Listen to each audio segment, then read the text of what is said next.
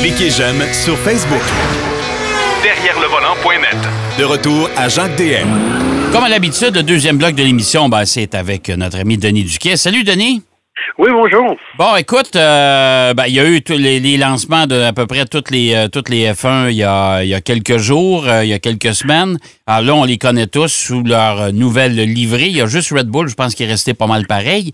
Mais il, y a une, il y a une équipe, il y a une écurie qui a changé de nom et qui ramène un nom mythique quand même en Formule 1 qui est Aston Martin. Mais avant de parler de l'équipe de Formule 1 d'Aston Martin, tu vas nous parler d'Aston Martin, la voiture de route. Oui, parce que c'est une compagnie mythique. Quand on parle d'Aston Martin, on pense toujours à James Bond, ses voitures, puis etc. Mais c'est une compagnie qui est passée passablement rouleux. Parlant de Formule 1, avant je l'oublie, on est passé du, du rose au vert. Oui, oui, oui. ben, la première fois que j'avais vu la voiture rouge, je dit, ça se peut pas. Là, il doit avoir, genre, mes lunettes doivent pas être correctes, mais non. OK. Ils ont dit, mais ça, les, les pilotes se promener en rose. Oui, probablement, mais là, ils vont se promener en vert. Ça va être mieux. mais avant, avant de parler de la F1, c'est la voiture. Aston Martin, c'est une marque. Euh, ça, ça, a quel âge, ça, Aston Martin? Ça a été fondé en 1913 par Lionel Martin et Robert Bamford. Puis, la première voiture qu'ils ont faite euh, en, 1915, ça allait bien. La Première Guerre mondiale venait d'arriver. Puis, euh, ils ont fait la première voiture qu'ils ont faite, c'était une, une, Isota Franchini 1908 modifiée avec un moteur Coventry Simplex. Mais euh, pendant la Première Guerre mondiale, ils, ont, ils, ont, formé les clés dans l'usine, puis Martin était, allé travailler à l'amirauté, puis Bamford, lui, a travaillé dans l'armée. Quand la, guerre s'est terminée, euh, ils ont commencé à faire des voitures de, course. À l'époque, là, Grand Prix, euh, sport en général, c'était assez, euh, assez mélangé. Ils ont commencé à faire des voitures. Ils ont fait faillite en 1924. Ça a été racheté par Dorothy Lady Chamford, puis elle a mis son fils à la tête du board. puis là, ils ont ramené, ils ont rappelé ça Aston Martin Motors. Avant, ça s'appelait Martin and Bamford. Et en, 1932, une autre faillite. Ensuite, euh, en 1936, ils ont décidé de se concentrer sur des voitures de production. Jusqu'à la deuxième. Ils en ont fait 700 de 1936 à 1900. 40. Puis là, pendant la Deuxième Guerre mondiale, ben là, ils ont, fait des pièces d'avion. Il faut dire qu'on oublie ça, hein, parce que toute l'industrie, j'en parlais à un moment donné, au Québec, qu'est-ce qu'on a fait pour l'industrie de guerre, les concessionnaires? Il y en a qui remontaient des moteurs d'avion, il y en a qui fabriquaient des pièces, bref. Et là, en 1947, on prend, puis là, David Brown rachète euh, la compagnie, puis il met ça dans sa, division de tracteurs. Euh, puis, euh, lui euh, a décidé aussi d'acheter la Gonda, qui est une voiture, euh, une berline. Et là, on a commencé à construire les, les modèles DB, parce que DB pour David Brown. Oui. Puis, euh, Comme la fameuse, la fameuse, la, la, DB la plus connue, celle de Sean Connery avec James Bond. Ça, DB5, DB6, DB7, 77, 72. Puis en 72, Aston Martin il y avait encore des problèmes financiers. David Brown a vendu ça à une compagnie de développement. Puis ça, je pense que le pire qui peut arriver à une compagnie, c'est d'être acquise par une, euh, compagnie de gestion de fonds. Les autres, l'automobile, ils s'en contrefoutent, là. Mm-hmm. Comme diraient les cyniques, c'est contre Saint-Cyboirise. Les autres, un investissement. Vu que ça ne marche pas, euh, la compagnie a fait faillite en 1974, a été rachetée. Euh, puis, à ce moment-là, Ford a décidé d'acheter la compagnie. Oui, ça avec monsieur, monsieur, Nasser, là? Oui. Oui, parce que là, il, avait acheté Jaguar, Volvo, Aston Martin. Euh, ah, il voulait acheter, il, avait acheté tout ce qui bougeait, lui. Ouais. Mais c'était le groupe Prestige, c'était pas bête comme idée, mais bon, ça n'a pas marché. Quand les comptables m'ont dit, je pense que ça va être bon de et là, à ce moment-là, aussi, on a modernisé la, fabrication. Avant, c'était fait à la main, ça. Avec un instrument, là, des, les, morceaux de, de, carrosserie étaient, façonnés à la main. Et à ce moment-là, l'expérience Ford a duré 10 ans. Puis à ce moment-là, on a acheté la compagnie, on l'a mis en vente. Puis ça a été racheté par d'autres. Ensuite, euh, je tourne la page de notes. Euh, Il y a le, propriétaire de ProDrive qui a acheté ça. David Richard, oui. C'est ça.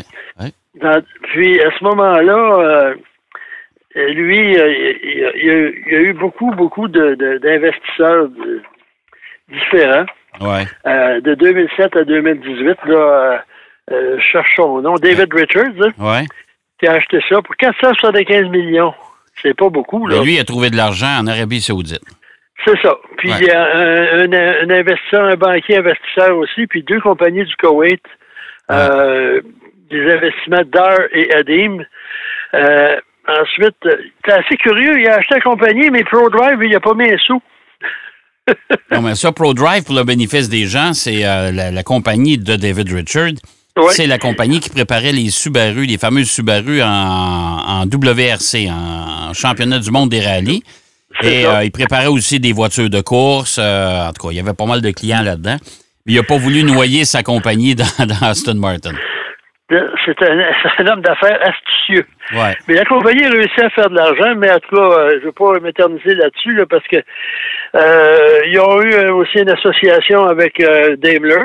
Mercedes-Benz, qui a 5% des parts d'Aston Martin, qui a augmenté récemment, pour les fournir avec des voitures, avec des moteurs Mercedes OMG. C'est une compagnie qui, à travers ça, malgré tous ses problèmes financiers, a réussi à produire des voitures extraordinaires. Ouais, ouais. Puis en 2018, la compagnie s'est mise sur le marché des, boursiers. Et c'est là que euh, M. Stroll, Lawrence Stroll, euh, est devenu euh, actionnaire majoritaire.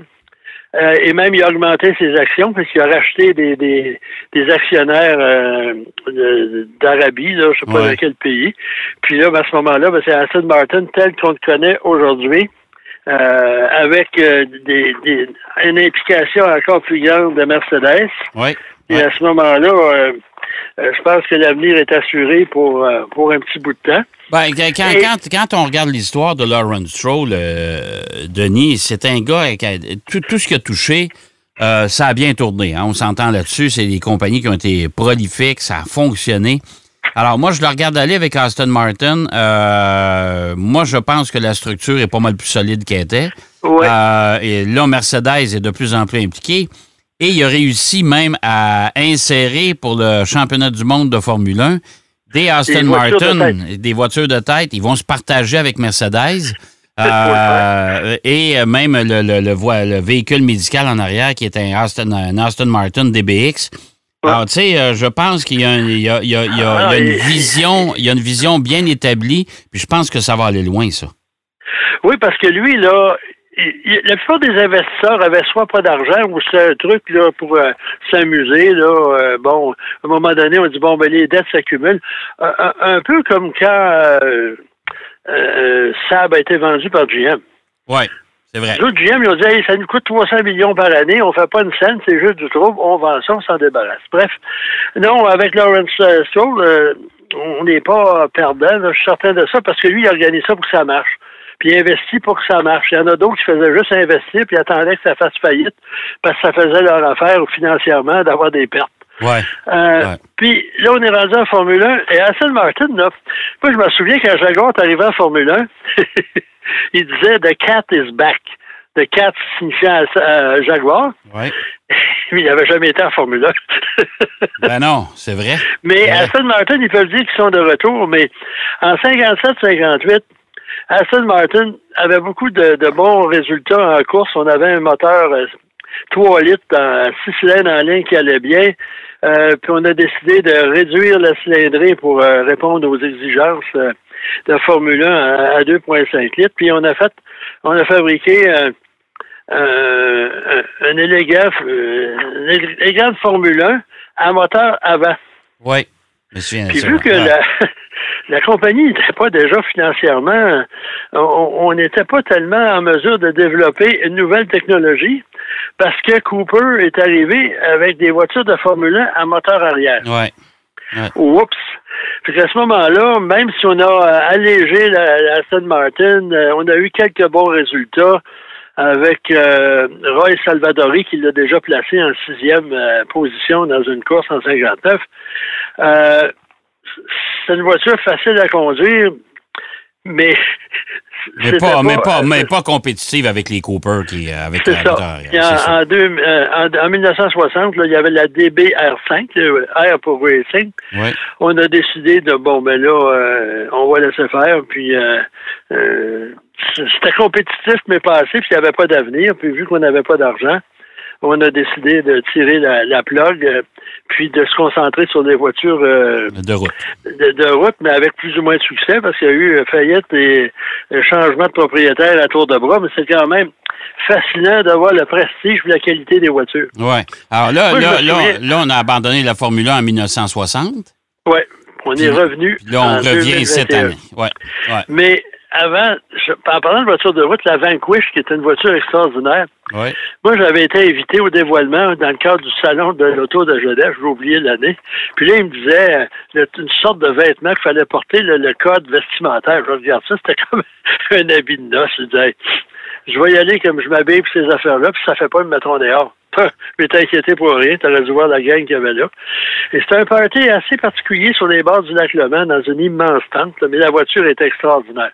Puis je me souviens, l'année suivante, il y en avait une qui était stationnée en face d'un hôtel. puis c'était assez impressionnant comme voiture. Bon, revenons à la Formule 1. Oui. Aston Martin F1 avec les pilotes Lance Stroll et Sébastien Vettel. Euh, ça a commencé l'écurie Jordan. Oui. Et c'était une écurie, c'est curieux parce qu'Aston Martin, la voiture va être verte. Puis je sais pas si tu te souviens, la première génération de Jordan était vert 7-Up. Oui. Oui, c'est vrai. Il y avait un jeune pilote très prometteur qui s'appelait Michael Schumacher. Oui, c'est vrai. Que Ford est allé débaucher le plus rapidement possible avec Briatore qui l'a amené euh, chez, Benetton.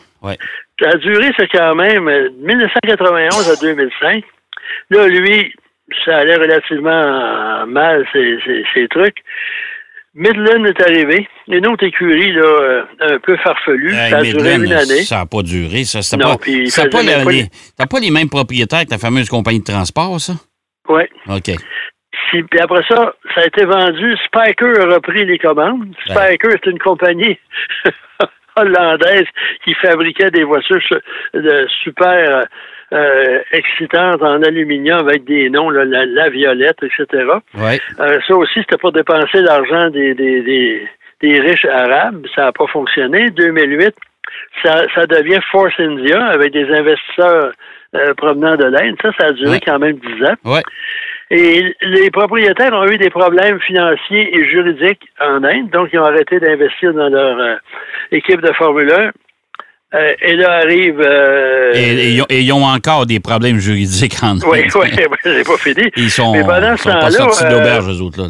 C'est un de leurs pilotes, Pérez, qui avait investi quand même beaucoup d'argent de ses commanditaires. Lui, il a demandé un redressement judiciaire et financier.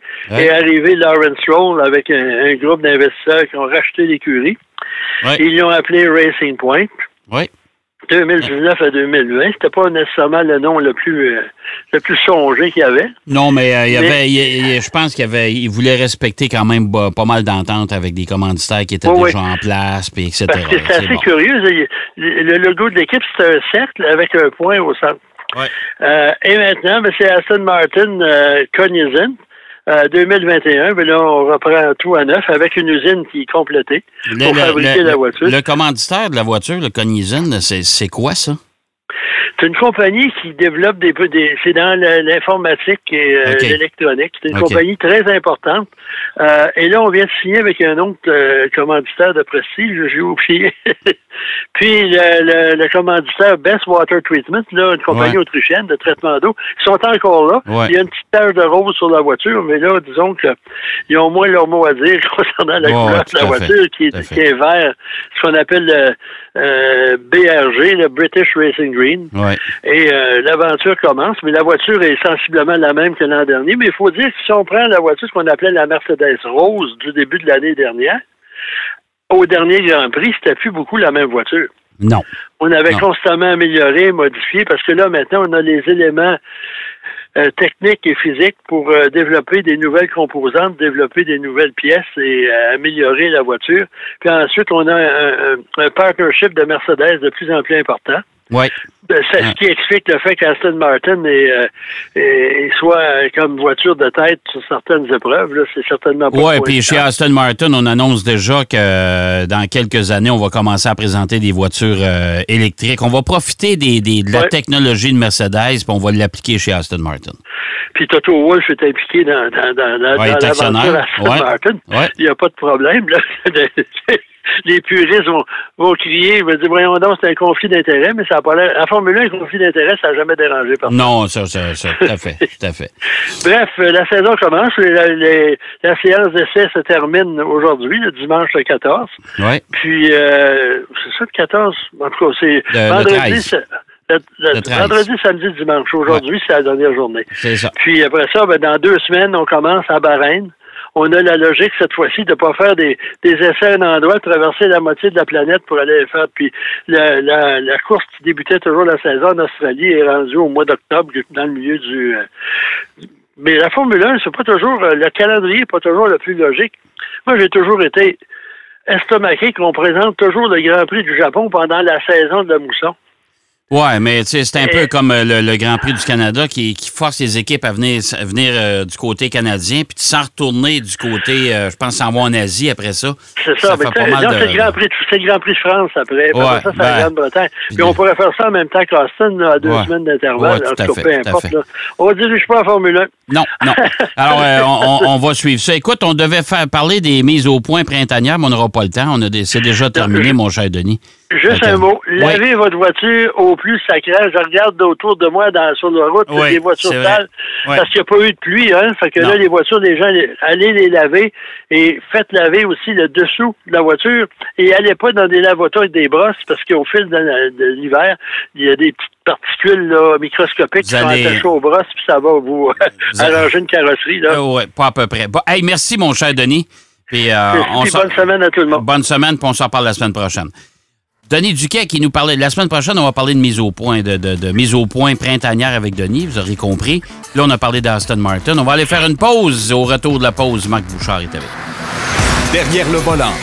De retour après la pause. Pour plus de contenu automobile, derrière le volant.net.